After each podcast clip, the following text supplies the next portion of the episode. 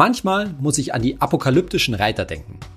Wenn du Kritik an ETFs liest oder hörst, im Internet oder in einer Fernsehreportage zum Beispiel, dann hört sich das manchmal so an, als ob die ETFs angaloppiert kämen und für den Untergang des Abendlandes sorgen würden, beziehungsweise der Weltwirtschaft. Was an dieser Kritik an ETFs dran ist, was man zu den einzelnen Argumenten sagen kann und warum ETFs natürlich trotzdem das beste Mittel für dich sind, langfristig in Aktien zu investieren, darum geht es in dieser neuen Folge von meinem Podcast Geld ganz einfach. Bin Saidi von Finanztipp. Wir bei Finanztipp finden, Finanzen kannst du selbst. Und wir zeigen dir wie. Wie ich am Ende unserer letzten Folge schon gesagt habe, hast du jetzt mit dem Inhalt der letzten Folgen eigentlich alles Grundwissen beisammen, um mit dem Investieren in Aktien per ETF loszulegen. Eigentlich brauchst du also sozusagen von mir keine weiteren Informationen. Aber natürlich, und so blauäugig bin ich nicht, wirst du wahrscheinlich irgendwann mal auch andere Quellen zum Thema ETF anzapfen als nur Finanztipp. Und da wird schon mal vielleicht die eine oder andere Quelle dabei sein, die durchaus heftige Kritik am Instrument ETF übt. Und heute will ich dich in dieser Folge ein bisschen für diese Kritik ja geradezu immunisieren. Das gebe ich völlig offen zu. Denn wenn auch einzelne Teile dieser Argumente, dieser Kritik an den ETFs durchaus berechtigt sind, so ist die Kritik in vielen Fällen einfach total überzogen, zum Teil völlig unglaubwürdig und manchmal einfach auch interessgeleitet. Interessengeleitet deshalb, weil sie nämlich von Kritikern stammt, die durchaus andere Interessen verfolgen als die der ETFs, nämlich zum Beispiel von sogenannten aktiven Fonds, die sozusagen die natürlichen Gegner der ETFs sind. Und deshalb müssen wir heute ein bisschen mehr in dieses ganze Geschehen am der Börse, am Aktienmarkt etwas tiefer einsteigen. Denn wenn du so eine Kritik liest, dann wirst du wahrscheinlich auf den einen oder anderen Fachbegriff stoßen, der dir nichts sagt. Und dann wirst du verunsichert und denkst dir, ah, also was der Saidi, der Typ von Finanztipp da erzählt hat zu ETFs, na, vielleicht auch nicht alles so sauber. Und deshalb will ich dich heute ein bisschen wappnen dagegen, aber dazu müssen wir eben in diese ganzen Fachbegriffe und das Geschehen am Aktienmarkt ein wenig tiefer einsteigen. Wird also ein bisschen komplizierter, aber ich hoffe, du bleibst dabei. Gehen wir gleich am Anfang auf das wahrscheinlich häufigste und vielschichtigste Argument gegen ETFs ein. Und das lautet, ETFs verstärken Abschwünge am Markt. ETFs sorgen dafür, dass Aktien, gerade in einer Krise, in einem Börsencrash zum Beispiel, noch stärker abstürzen, als das sonst der Fall wäre, also ohne ETFs. So, bei diesem Argument, da gehen verschiedene Sachen durcheinander. Da schwingt zum Beispiel so mit, dass man dann, wenn eben der Markt so stark abstürzt und man in ETFs ist, vielleicht womöglich gar nicht an sein Geld kommt. Oder zum Beispiel, dass ETFs automatisch dafür sorgen würden, dass die Kurse in den Keller gehen und lauter solche Sachen. Lasst uns das mal ein bisschen auseinanderdröseln. Zunächst einmal, was natürlich richtig ist, dass die ETF-Branche in den letzten Jahren einen sehr starken Boom erfahren hat, dass sehr, sehr viel Geld in ETFs geflossen ist und dort auch liegt. Und jetzt ist halt die Frage, was passiert in einer Schwächephase, in einer Börsenkrisenphase mit diesem Geld in den ETFs? Um gleich mal das wichtigste Missverständnis von vorneweg aufzuräumen. Wenn der Markt in die Knie geht, wenn es zu einem Börsencrash kommt, und das hat Corona übrigens auch gezeigt, dann ja, gehen die Kurse der Aktien nach unten und damit gehen natürlich auch die Kurse zum Beispiel deines ETFs nach unten. Warum? Weil dann offensichtlich viele Leute nervös sind, Anleger werden nervös, wollen ihre ETF-Anteile zurückgeben, verkaufen, dadurch kommen Aktien auf den Markt, werden verkauft und die Kurse gehen nach unten. Aber manchmal wird bei dieser Kritik so getan, als ob das automatisch dazu führen würde, dass andere, auch andere Anleger ebenfalls verkaufen müssten, ihre zum Beispiel ETF-Anteile verkaufen müssten. Und das ist natürlich nicht der Fall. Das war ja das Argument, was ich bei den Erklärungen, wie die Börse sich bewegt und dass wir das ETF-Investment über langfristige Zeiträume sehen, also über 15 Jahre, dass du da das Vertrauen haben musst, so eine Börsen, schwierige Börsenphase, so einen Börsencrash auch mal auszusitzen. Also dabei zu bleiben, still, die Füße stillzuhalten, deine ETF-Anteile nicht zu verkaufen. Will sagen, auch wenn es ordentlich nach unten geht, minus 30, minus 40, vielleicht sogar minus 50 Prozent, zwingt dich niemand, deine ETF-Anteile zu verkaufen. Warum auch? Da liegen ja nur Aktien drin, die jetzt natürlich weniger wert sind, deutlich weniger wert sind, aber die du weiter halten kannst. Niemand zwingt dich in so einer Phase, eben jetzt in dein Depot zu gehen und auf Verkaufen zu klicken. Und genau wie du in so einer schwierigen Börsenphase, in so einem Crash entscheiden kannst, ob du dabei bleibst oder nicht, ob du verkaufst oder nicht, so können es natürlich auch alle anderen Anleger und insbesondere alle ETF-Anleger entscheiden. Und daran kann man natürlich leicht erkennen, dass so ein Börsencrash nicht einfach von den ETFs quasi gemacht wird oder sowas, sondern dahinter stecken natürlich die Entscheidungen ganz, ganz vieler Anleger. Oder anders gesagt, in so einem Börsencrash verhalten sich leider viele Anleger prozyklisch. Die sehen ihre Depots, ihre Portfolios schwinden, ihre Werte schwinden und wollen von dem, wollen das sinkende Schiff verlassen, wie die Ratten. Die verkaufen einfach. Und das hat gar nichts damit zu tun, ob sie jetzt speziell in ETFs drinstecken. Ja, da werden, werden Anteile verkauft. Oder ob sie jetzt zum Beispiel in einem sogenannten aktiv gemanagten Fonds drinstecken, also mit einem mit Fondsmanager. Auch da werden Anteile verkauft. Letztlich ist es so, wenn das Schiff sinkt, also sprich, wenn Panik an der Börse ausbricht, dann ver verlassen alle Ratten das Schiff. Ganz egal, ob sie in ETFs drinstecken, in Fonds oder in anderen Instrumenten, die am Aktienmarkt zur Verfügung sind. Wichtig, da stecken immer aktive Entscheidungen von Anlegern dahinter. Übrigens, diese Anleger sind nicht alles Privatpersonen wie du und ich, sondern es sind natürlich viele institutionelle Anleger dabei, also große Firmen, Banken etc., die große Aktienpakete halten. Und in vielen Fällen sind es schlichtweg Computer. Computer, die in rasender äh, Schnelle, in Windeseile ihre Aktien, ihre Wertpapiere auf den Markt werfen und dafür übrigens für einen großen Teil der Ausschläge der sogenannten Volatilität, also der Kursschwankungen am Markt verantwortlich sind. Du musst außerdem wissen, dass eben viele dieser Anleger am Markt, egal ob es jetzt solche institutionellen Anleger sind oder private Anleger, nicht ähnlich langfristig orientiert sind, wie du es hoffentlich jetzt bist, nachdem du meinen Podcast gehört hast.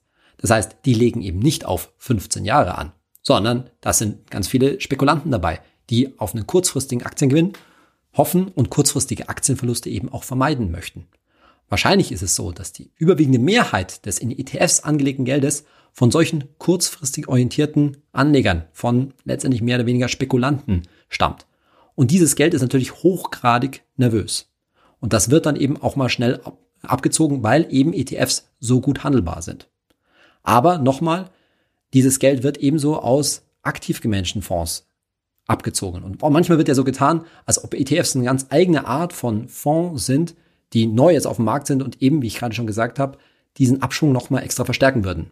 Meine These ist, wenn dieses Geld in jetzt zum Beispiel in anderen Fonds stecken würde, würde es wahrscheinlich nahezu ebenso schnell verkauft werden. Man hat gerade in der Corona-Krise, März 2020, gesehen, als der Markt so steil in den Keller gegangen ist. Da sind natürlich die ETFs mit den entsprechenden Aktienindizes ebenfalls in den Keller gegangen. Aber eben auch gerade viele aktiv gemanagte Fonds. Und das führt so ein bisschen zu einem anderen Argument gegen ETFs, das so ein bisschen mitschwingt immer. Nämlich dieses berühmte Argument, dass ETFs was? Dumm seien. Dumm deshalb, weil da ja eben nur passiv ein Index abgebildet wird, weil da einfach nur die Aktien des Index in dem jeweiligen ETF drin liegen. Und was nicht vorhanden ist? Kein Fondsmanager. Kein Mensch oder auch keine Maschine, die darauf aufpassen würde und im Krisenfall dann eben rechtzeitig gegensteuern würde. Also dafür sorgen würde, dass der entsprechende Fonds nicht so stark äh, abstürzt. Das passiert eben bei ETFs nicht. Das ist richtig. Die Frage ist nur, passiert das bei aktiv gemanagten Fonds? Und da hat eben die Corona-Krise gezeigt, in den meisten Fällen, nicht in allen, aber in den meisten Fällen auch nicht. Da sind auch die aktiv gemanagten Fonds mit ihren jeweiligen Benchmarks, also mit den jeweiligen Indizes, an denen sie sich orientieren, ebenfalls in den Keller gegangen. Warum? Weil natürlich so viele Anleger ebenfalls ihre Aktien aus aktiv gemanagten Fonds, ihre Anteile haben wollten, verkauft haben. Letztendlich ist der ganze Markt den Bach runtergegangen.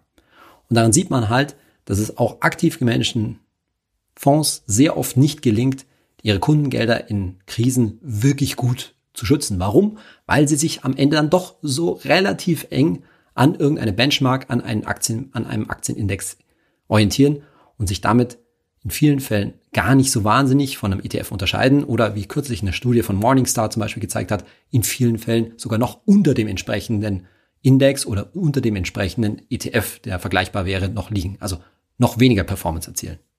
Kurz an der Stelle, dass wir uns nicht missverstehen. Ich möchte auf keinen Fall sagen, dass ETFs irgendwie vor solchen Börsenkrisen schützen oder sowas. Tun sie definitiv nicht. Du musst, wie ich schon öfter gesagt habe, die Bereitschaft mitbringen, so einen Crash, wie zum Beispiel im März 2020, mitzumachen, auszusitzen, über langfristig zu denken, über 15 Jahre anzulegen. Da gehört das einfach mit dazu. Aber es gibt praktisch keine Anzeichen dafür, dass ein ETF oder das Instrument Aktien-ETF zum Beispiel so eine Börsenkrise wirklich schlimmer macht. Was so ein bisschen dahinter steckt, ist, dass ETFs eben so ein cooles Mittel sind, um am Aktienmarkt relativ breit gestreut zu investieren und dass das sozusagen Geld anziehen würde, dass das viele Leute dazu verleiten würde, einfach mal in ETFs zu gehen, die aber eigentlich hochgradig nervös sind, nicht in der Lage sind, so einen Börsencrash auszusitzen und deshalb gerade, wenn es mal nach unten geht, ganz schnell verkaufen und deshalb ETFs sozusagen den Abschwung verstärken. Schauen wir uns dieses Argument mal ein bisschen genauer an. Was steckt denn da eigentlich dahinter? Big Picture. Und jetzt kommen wir wieder zu dem Thema Nullzinsphase. Das haben wir jetzt schon öfter mal angesprochen.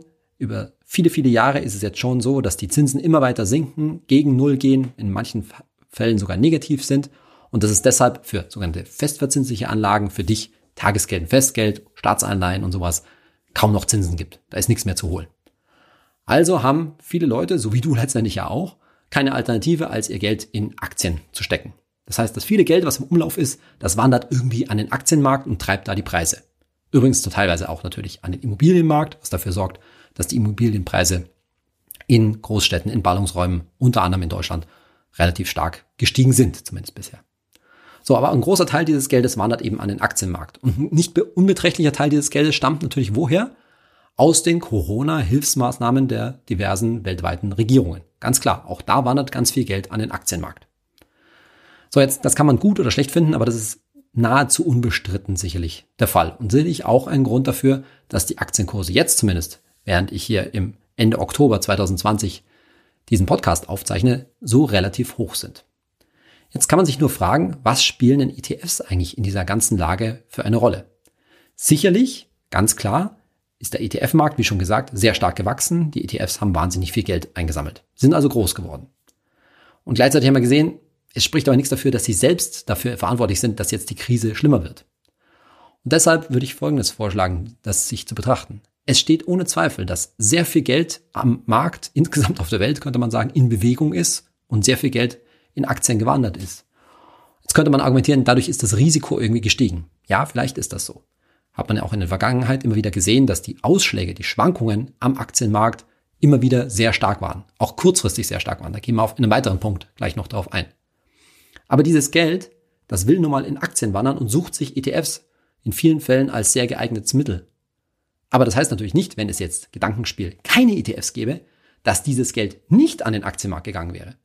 Meine These ist, naja, die entsprechenden Anleger, ob das jetzt Privatleute sind oder Firmen, Banken etc., die hätten sich wahrscheinlich in irgendeiner anderen Form am Aktienmarkt bedient.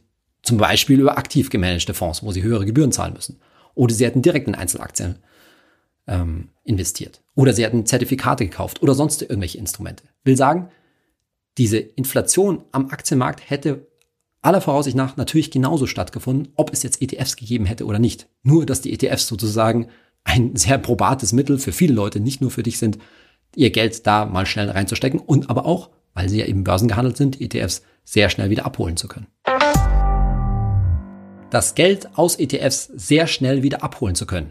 Das ist das Stichwort für das nächste Argument, für die nächste Kritik an ETFs, nämlich, dass diese, dieser Eindruck, dass man sein Geld börsentäglich eben jederzeit wieder bekommen kann, dass das in vielen Fällen eine Illusion sei, dass man eben nicht ans Geld rankäme, sondern dass man gerade in einem Crash, in einer Börsenkrise in Gefahr liefe, sein Geld überhaupt nicht wieder zu bekommen oder nur sehr stark unter Werte, dass die ETF-Anteile also stärker fallen würden als die entsprechenden Aktien.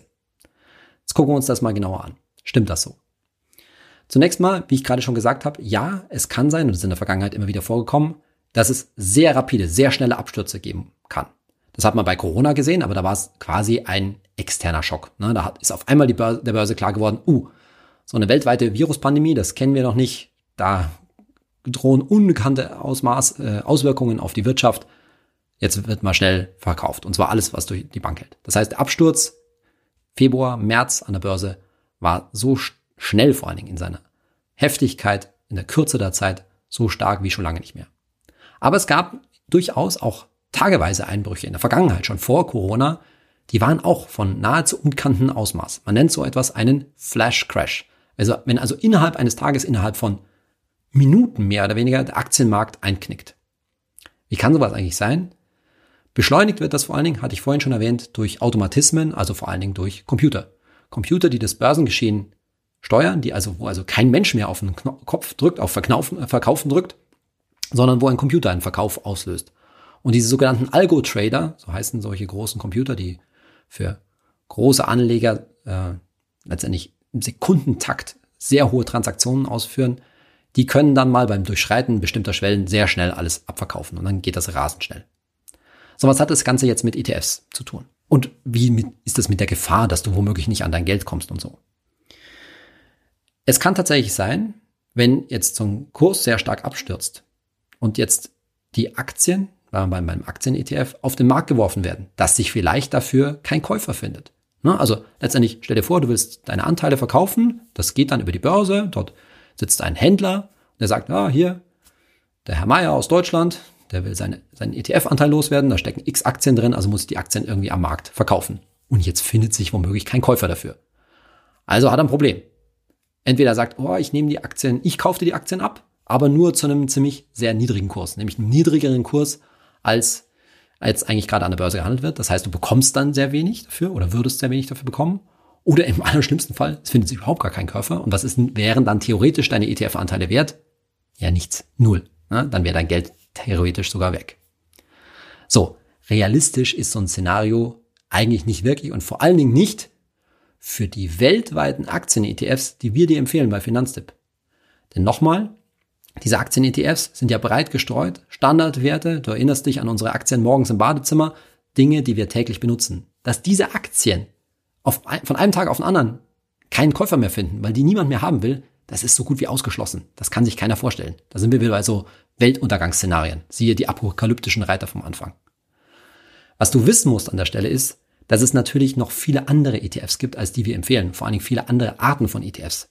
Da stecken abenteuerliche Wertpapiere drin. Das heißt, irgendwelche Aktien, sagen wir mal vorsichtig, die nicht so bekannt sind, sogenannte Nebenwerte. Irgendwelche kleinen Firmen aus Entwicklungsländern. Ja, ich habe immer gesagt, so, wer will denn schon in thailändische IT-Firmen oder sowas investieren? Ja, kann man machen, aber ist natürlich mit dem entsprechenden Risiko verbunden. Oder es sind gar keine Aktien in so einem ETF drin, sondern zum Beispiel Anleihen, Unternehmensanleihen, die nur sehr wenig gehandelt werden. Also was will ich sagen? Die Sicherheit und damit auch das Risiko eines ETFs beruht natürlich im Wesentlichen darauf, was drin ist. Das sogenannte Underlying, die Basiswerte, sprich die Wertpapiere, die drinstecken. Bei breit gestreuten internationalen Aktien ist das in aller Regel überhaupt gar kein Problem. Und gerade deswegen empfehlen wir dir eben solche ETFs. Aber wenn man sich jetzt natürlich auf irgendwelche Experimente einlässt, irgendwelche Anleihen-ETFs, wo die Anleihen da drin eigentlich gar nicht wirklich am Markt gehandelt werden. Oder es gibt zum Beispiel auch ETFs, die gehebelt sind. Da investierst du 100 Euro und wenn der Markt um 10% äh, steigt, dann steigt dein ETF eigentlich um 20%. Solche, solche Späße. Das sind alles so Auswüchse, sage ich mal, des ETFs-Marktes, die durchaus mit Risiken verbunden sind. Warum? Weil in so einer Krise es nicht gesagt ist, dass diese Werte, diese Wertpapiere, die in diesen exotischen ETFs enthalten sind, wirklich einen Abnehmer finden. Und dann hast du ein massives Problem, weil dann wird dein ETF auf einmal rapide weniger wert. Aber wenn du bei den Standardwerten bleibst, bei den großen Indizes, Standardbeispiel MSCI World. Bei den Großkonzernen der Weltwirtschaft ist dieses Risiko praktisch nicht gegeben. Diese Blue Chips, wie man so gern äh, sagt, die werden immer gefragt sein, da wird sich immer ein Abnehmer finden. Und tatsächlich ist es in der Vergangenheit bei so einem Flash Crash, wenn also die Börse verrückt spielt, durchaus mal vorgekommen, dass selbst solche Standardwerte, solchen großen Indizes, solche großen ETFs mal unter Wert gehandelt wurden. Dass also man gesehen hat, dass die Abschläge in so einem ETF stärker waren als am Gesamtmarkt. Aber das ist immer intraday, sehr kurzfristig gedacht. Und letztendlich, wenn du langfristig orientiert bist und schön die Füße stillhältst, dann brauchen dich solche kurzfristigen Ausschläge untertags eigentlich nicht interessieren. Das pendelt sich schon wieder ein. Warum? Weil diese Standardwerte eben Standard sind, die langfristig dann am Markt eben doch gefragt sind. Und das hat sich übrigens auch ganz stark, und das ist wieder die, gute Sache an Corona, während der Corona-Krise im März 2020 gezeigt, dass nämlich diese Standard-ETFs, die wir eben empfehlen, da überhaupt gar kein Problem hatten. Die sind genauso, ja, die sind stark gefallen, genauso wie der Index, aber sie sind vom Preis her kaum von dem entsprechenden Index eben abgewichen. Warum? Weil die Werte nach wie vor liquide waren, wie man sagt. Die wurden am Markt viel gehandelt. Es gab immer Nachfrage nach diesen Werten. Was anderes war es eben bei irgendwelchen exotischen Geschichten, zum Teil auch bestimmten Fonds oder sogenannten ETCs, Exchange Traded Commodities, die mit Erdöl zum Beispiel gehandelt haben. Da gab es alle möglichen Preisverwerfungen, aber die würden wir dir eben auch nicht empfehlen. Beim nächsten Kritikpunkt, beim nächsten Argument gegen ETFs kommen wir zu einer schillernden Figur in der ganzen Börsenwelt, nämlich zu Michael Burry. Vielleicht hast du den Film The Big Short gesehen. Da spielt Christian Bale mit. Und der Typ, den Christian Bale spielt, ja, das ist Michael Burry. Das ist nämlich dieser Hedgefondsmanager, der die Börsenkrise, die Immobilienblase von 2007, 2008 richtig vorhergesehen hat und dann mit seinem Hedgefonds einen riesen Gewinn gemacht hat. So, Michael Burry hat sich vor einiger Zeit wieder zum Wort gemeldet und hat Kritik an ETFs geübt. Und zwar hat er gesagt, dass ETFs eben eine Blase bilden, und zwar deshalb, weil sie für eine Verzerrung am Markt sorgen. Wie hat er das gemeint? Was für eine Verzerrung ist gemeint? Er sagt, letztendlich ist es nur eine Abwandlung von dem, wieder von dem Argument, ETFs sind dumm. ETFs investieren relativ stupide in die großen Unternehmen, die in den Standardindizes vor allen Dingen enthalten sind. Und schauen nicht darauf, ob die Bewertung, ob der Preis, der Kurs der jeweiligen Aktie eigentlich gerechtfertigt ist. Mit anderen Worten, sie sorgen, etwas vereinfacht gesagt, dafür, dass wenn eine Aktie in einem großen Index, zum Beispiel im DAX, im MSCI World oder auch im S&P 500, das ist ein Standard US-Aktienindex, wenn die da drin ist, dann wird diese Aktie quasi durch die ETFs aufgewertet, weil wenn eine Aktie da drin ist, dann muss der entsprechende ETF die ja kaufen und dann geht der Kurs nach oben. Obwohl es der Firma vielleicht gar nicht so gut geht, obwohl die vielleicht nicht so gut gemanagt wird, nicht so gut wirtschaftet, etc. So, zunächst mal das grundsätzliche Argument, dass wenn so eine Firma in einem Index drin ist, dass die dann quasi bevorzugt wird, dass das quasi so eine Art von Ritterschlag ist, so ein Adelsabzeichen für eine Aktie in so einem großen Index aufgenommen zu werden, ist richtig. Und die Tendenz, dass in so eine Aktie eben viel gekauft wird, ist auch richtig. Aber jetzt muss man sich fragen, ist das etwas, was ETFs wirklich machen? Das Argument ist ja, dass ETFs sich dann auf bestimmte Werte, auf einen Teil des Aktienmarktes konzentrieren, nämlich auf den Teil, der irgendwie in den großen Indizes vorhanden ist. Dazu zwei Sachen. Das eine ist, man muss sich klar machen, klar haben ETFs einen Mordsaufschwung erfahren, einen Riesenboom und verwalten einen nicht unbeträchtlichen Anteil am, der, überhaupt der Aktien am Markt, aber sicherlich noch nicht die Mehrheit. Die Mehrheit der Aktien am Markt steckt nach wie vor zum Beispiel in aktiven Fonds drin oder wird schlichtweg als Einzelaktien gehandelt. Also es ist nicht so, dass die Marktmacht der ETFs jetzt schon irgendwie völlig dominant ist. Aber sie ist durchaus signifikant. Und das zweite ist, was ist jetzt mit diesem Ritterschlag, den die Aktien da erfahren? Naja, da würde ich dazu sagen, das war für eine Aktie schon jeher, schon weit bevor es ETFs gab, immer ein Ritterschlag. Zum Beispiel in den Dow Jones aufgenommen zu werden oder in den DAX oder in irgendeinen Eurostox Index etc. Das heißt, damit und wahrscheinlich mit dem Erfolg, den die Aktie oder die Firma gehabt hat, ist eh schon immer eine Aufwertung erfahren. Das heißt, man könnte sagen, da war inhärent immer schon eine Verzerrung da. Und das andere ist, ist das jetzt diese Dummheit der ETFs, dieses passive Investieren, wirklich, ja, letztendlich so schlimm? Lässt sich der Markt da ein Stück weit verleiten?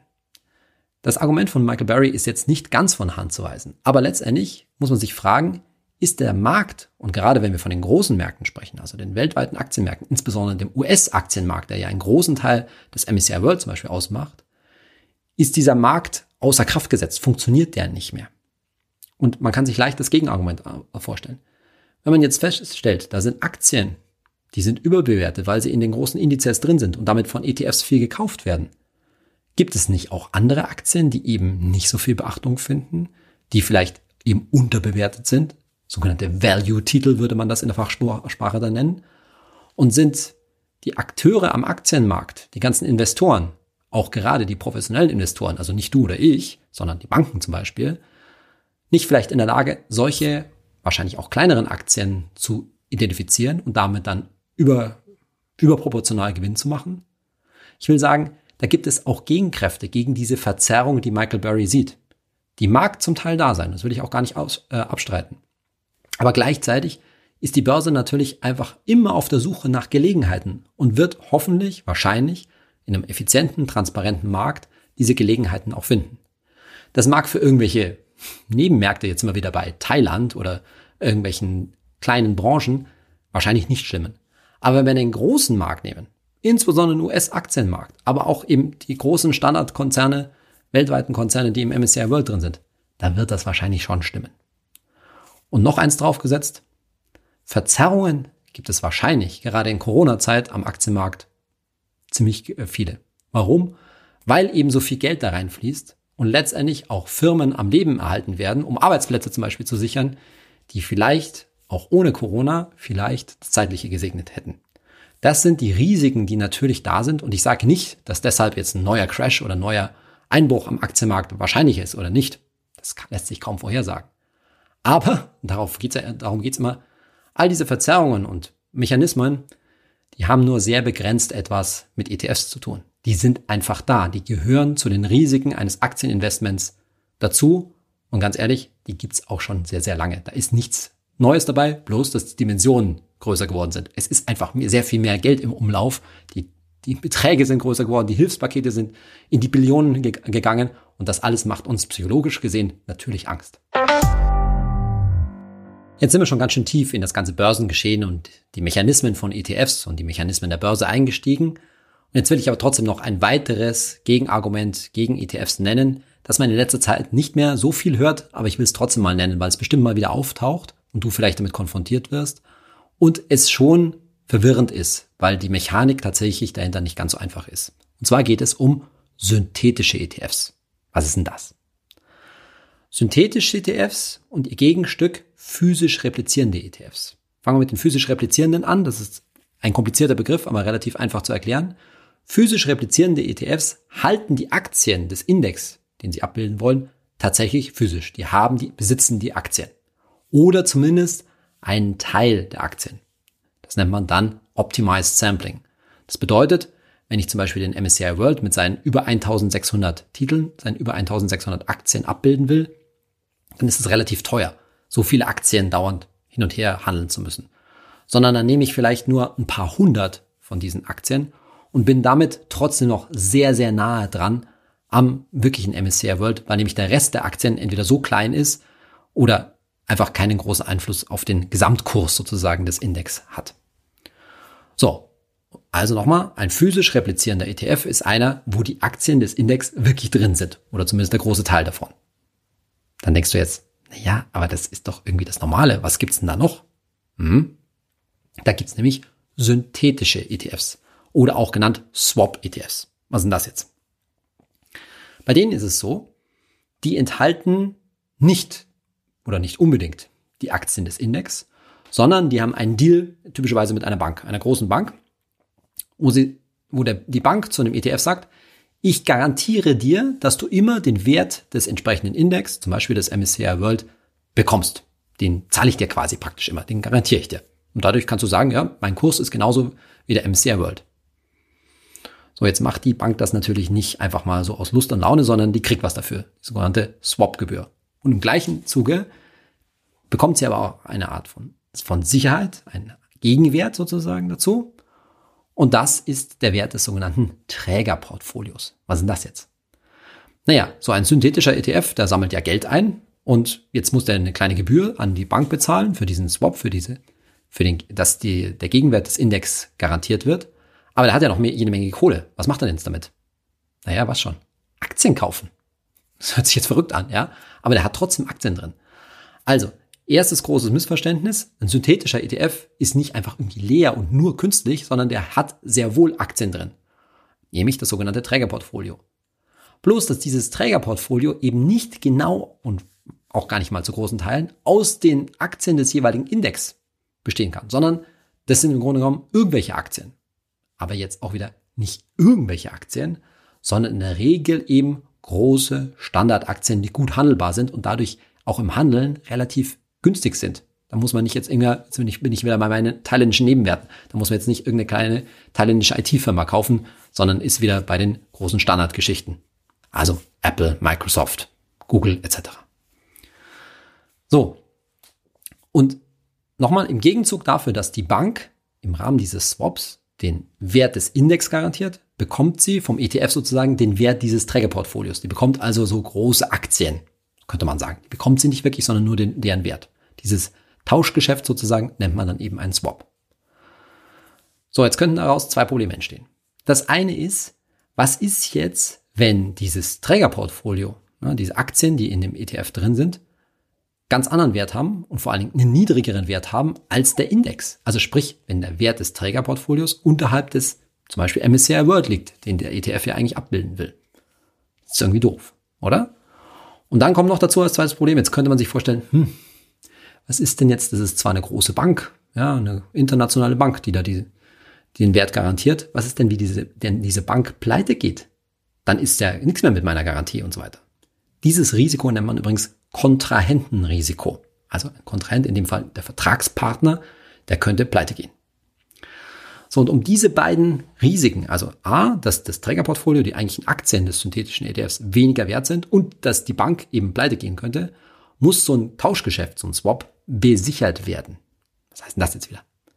Das heißt, dass die Bank die mit dem ETF handelt, Sicherheiten hinterlegen muss. Sicherheiten zum Beispiel in Form von sicheren Wertpapieren, sowas wie Staatsanleihen zum Beispiel, oder sogar auch Barmittel, also bares Geld, und zwar ausgelagert bei jemand Dritten, bei einem Treuhänder, einer quasi einer Depotbank.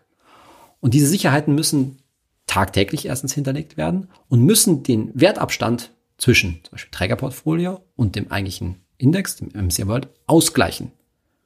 Und diese Sicherheiten müssen tagtäglich eben gestellt werden.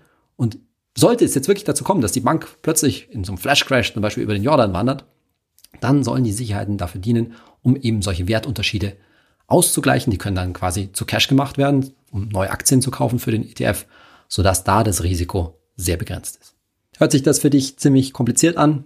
Ja, ist es ehrlich gesagt auch. So ein synthetischer ETF, der ist nicht ganz so einfach gebaut, wie er von außen aussieht, dass er einfach nur den MSCI World zum Beispiel abbilden würde.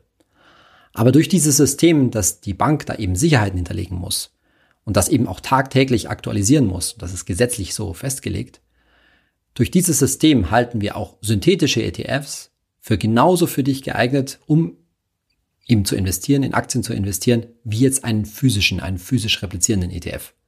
Abgesehen davon, jetzt noch einen draufzusetzen, dass auch die physisch replizierenden ETFs, die also die Indexaktien wirklich haben, auch manchmal, hm, sage ich jetzt mal, interessante Geschäfte machen. Die verleihen nämlich zum Beispiel ihre Aktien. Mich zum Beispiel an Banken, die das jetzt gerade gebrauchen können. Und dann müssen die wieder Sicherheiten hinterlegen. Das ist ein ganz ähnliches Prinzip. Will sagen, die Risiken können auch auf der, bei physisch replizierenden ETFs durchaus da sein und sind auf vergleichbare Weise abgesichert. Man kommt nur selten wirklich ganz drumherum. Warum sind wir jetzt in diese ganze Geschichte eigentlich eingestiegen? Weil es immer wieder mal so Berichte gibt, dass synthetische ETFs hm, Teufelszeug auf gut Deutsch gesagt seien, dass da gar nicht die eigentlichen Indexaktien drin seien und so weiter. Das stimmt zum Teil, aber oft ist die Kritik halt überzogen, weil da ist nicht irgendwas drin, da sind in der Regel eben Standardwerte drin. Vor allen Dingen dann, wenn es sich eben um Standard-ETFs handelt, die wir empfehlen. Nochmal, dass wenn man sich jetzt irgendeinen wilden ETF aussucht, der ganz bestimmte Werte abbildet, irgendwelche, zum Beispiel bei meinen Thailändern, irgendwelche thailändischen Aktien oder sonst irgendwelche äh, seltsamen Geschichten, dass da Risiken auf einmal auftauchen, die du nicht mehr überblicken kannst, die ich wahrscheinlich auch nicht mehr richtig überblicken würde, das ist richtig. Gerade deshalb sagen wir, mach's halt einfach, ja, nimm einen weltweiten Aktienindex langfristig und dann kann der, egal mit einem physisch replizierenden ETF, als auch mit einem synthetischen ETF, insbesondere mit denen, die wir empfehlen und die meine Kollegen, meine Kollegen aus der Expertenredaktion von Finanztipp überprüft haben, kann dir praktisch nichts passieren. Und hier kommt wieder unsere Rubrik Hey Saidi, eure Fragen von mir beantwortet. Heute mit einer Frage von Lara SXLZ. Auf Instagram hat sie mir geschrieben. Schreibt, Hey Saidi, hast du Tipps für Schüler und Studenten, um in das Thema Sparen und Aktien einzusteigen?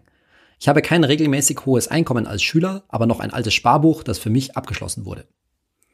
Ja, Lara, im Grunde genommen gelten die ganzen Tipps, die ich hier in dem Podcast erzähle, also Vier-Töpfe-Prinzip und so weiter und insbesondere das ganze Thema ETFs, natürlich auch für Schüler und Studenten und ehrlich gesagt sogar für Kinder. Soll heißen, wenn du auf einen großen Teil dieses Geldes, das auf deinem Sparbuch liegt, verzichten kannst und dir be bewusst bist und bereit bist, das für ja 15 Jahre anzulegen, dann kannst auch du in ETFs anlegen. Genauso wie ich es in meiner Folge 10 in der Anleitung im ETF Verkehrsschilderwald erzählt habe. Der einzige Unterschied ist, wenn du noch keine 18 bist, dann müssen das deine Eltern für dich machen. Dann können deine Eltern für dich ein Wertpapierdepot mit ETFs anlegen, eröffnen.